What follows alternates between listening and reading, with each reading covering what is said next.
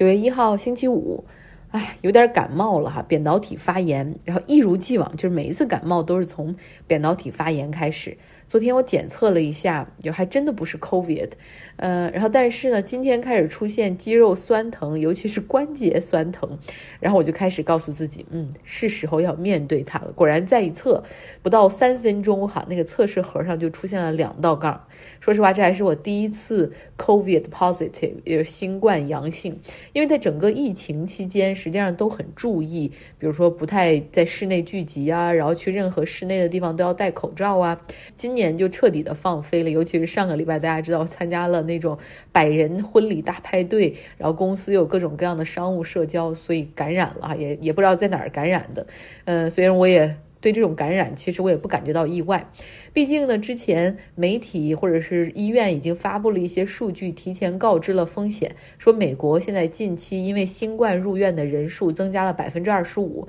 所以我们曾经短暂的奢侈的忘记了这种病毒，但实际上它。从来没有离开哈，因为美国和大部分国家都已经宣布大流行结束了，所以已经不再统计呃这个全国感染的一个病例，所以只有入院治疗的这个数据能有所反应哈。那前不久，实际上在七月份的时候，我就已经注意到身边的很多朋友、同事中有人感染，然后那个时候我还预约希望去打一针加强疫苗，再来一个 booster。但是因为我已经是四针护体，就打了那个现在最新的就是那个 updated 的那个那种疫苗，所以这个去那个药店还不给我注射哈，说最新的这种加强再打一针的 FDA 只是批准了对老年人和免疫力有问题的群体呃可以注射。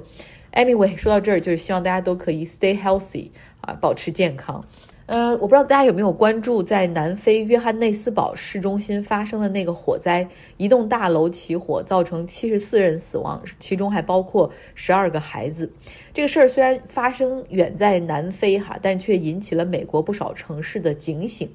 因为约翰内斯堡市中心的这种空心化、商业的撤离、居民搬到郊区，就是曾经很繁华的市中心，从九十年代之后逐渐变成了一个空城哈。你能想象到这种 inner city，就是大概有六百栋房屋高楼都是被废弃了，然后现在成为了无家可归人的住所，这种场面你可以想象吗？这六百栋被废弃的房屋里面有三十栋是政府废弃的，绝大部分实际上是私人拥有的房产。我说的那种房子可不是两层的那种小洋房，而是都是七八层甚至高楼大厦。呃，这些被废弃，绝大部分都是私人拥有的房产废弃。比如说这次起火的这栋大楼，原来呢是政府哈，它租给了一个非盈利机构，是用来安置遭遇了家暴的女性和儿童的这样的一个住所。在租约到期之后，二零一九年的时候，这家非盈利机构决定离开这里哈，那这栋大楼逐渐就就被弃用。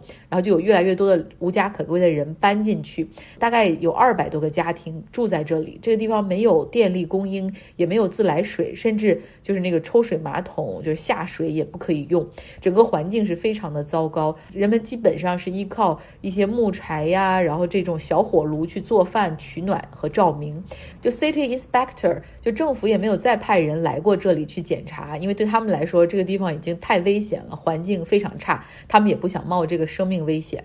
这些被废弃的 inner city 街区里面，通常是有非常多的帮派团伙。他们好像就会开始主宰这些街区哈，然后向这里面居住的居民去索要租金。像这次着火的这栋大楼，当那个非盈利机构离开之后，就马上有帮派团伙，然后进入到了这个大楼的顶层哈，然后控制了一些空置的房间啊，然后开始向已经住在这里的居民索要租金。然后之后呢，对想搬进来的人也要要钱。眼看着人越来越多，然后这个团伙还做起了分租的生意，用木板或者是。纸板哈，把一些房屋隔开，所以这个大楼里面住两百个家庭是严重超员的问题。那来过这里的人都说，或者在这里生活的人都说，这儿起火灾丝毫不让人感到惊讶。大火是发生在凌晨一点，然后在大楼的一层开始燃烧的，因为整个是没有电力供应嘛，所以整个楼道和走廊都是非常的黑暗，加上浓烟起来以后就很难逃脱。另外，所有的紧急出口，然后都是被堵死的，很多人最后是从窗户跳下去逃生。那约翰内斯堡这个市，他们其实政治也是非常的不稳定，在两年里面已经换了六个市长，他们根本就没有去想去应对这种日益严重的房屋危机以及公共服务的一个缺失。就像昨天火灾那么的严重，消防队还是人手不足，着那么大的火，他们只派出了两个消防车。约翰内斯堡的这个房屋危机，市区的一个空心化，可谓始于一九九零年代，就是。种族隔离结束之后，那个时候呢，市中心原本的这些商业大楼、物业全部都是由白人所拥有哈。然后他们开始担心说啊，这种族隔离结束之后，黑人会报复他们在种族隔离中所遭遇的那些歧视和不公，所以他们出于安全的角度考虑，然后就主动废弃这些大楼，把自己的发展转向了一些这种郊区的这种白人社区或者固定的一些啊 neighborhood。呃，那黑人百姓呢？过去他们想来到这个市中心 inner city，都是要有这种乘坐专门的汽车，然后还有 checkpoint，有那种检查站。呃，然后他们是白天可以进来工作，但是下班之后必须要乘坐他们那个车，再回到非常偏远的黑人城镇去居住。虽然这是他们的国家哈，但是完全被当成二等人在对待。那种族隔离结束之后，确实有大量的这种偏远地区的黑人百姓进城来居住哈啊，但是房屋又非常有限，所以很多人就陆续的开始进入搬入这些废弃的楼房里面。那同时呢，还有一些从南部非洲其他国家过来的这种呃移民或者就无证移民哈，慢慢搬进来，现在来自马拉维呀、津巴布韦、坦桑尼亚等等。这个地方又有很多的帮派团伙啊，有 drug cartel。呃，drug dealer 这些有贩毒集团哈，也也在这边。那政府显然是一个无力应对的状态，所以索性逐步就撤出了这个地区。不论是房屋的检查还是警力哈，干脆全部都是真空的。那现在的南非总统说了，这次火灾的伤亡给南非敲响了警钟啊，政府不能够再对这种废弃的房屋坐以待毙，以及这种 housing crisis 就是房屋短缺的问题坐以待毙，要想办法。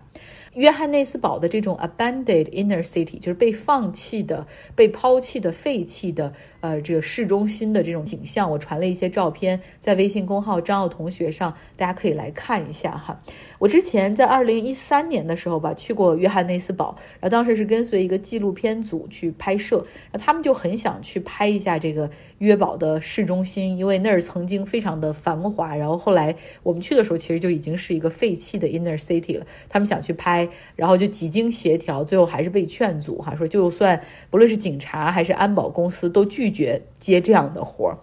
那为什么说在南非发生的事情，实际上是在给美国的一些城市敲响警钟呢？其实就是很多城市，尤其是在 COVID pandemic 之后或者之中，downtown 就市中心这个地方，成为了这流浪汉最集中。Drug addicted 成瘾的人，不论是对药物成瘾、酒精成瘾、毒品成瘾，还是这种 mental health crisis，就是这种有精神问题的人最集中的这些区域。所以，出于对治安的考虑，有很多商业就搬走，有很多公司也决定撤出这个地区。像旧金山的一些区域，就正在发生这种商业撤离的情况。那大楼被空置之后，缺少保养、维护和修缮，然后逐渐的开始有无家可归的人搬入进去。这毒品的交易哈就在街头进行，这个事情不论是在旧金山、俄勒冈州的波特兰，还有一些红色州，像亚利桑那州的凤凰城等等，都已经是非常明显、非常严重的一个情况了。今天的节目就到这儿，用这种非常浓重的鼻音哈给大家讲完了。今天希望你有一个非常愉快的周末，然后也希望你可以保持健康。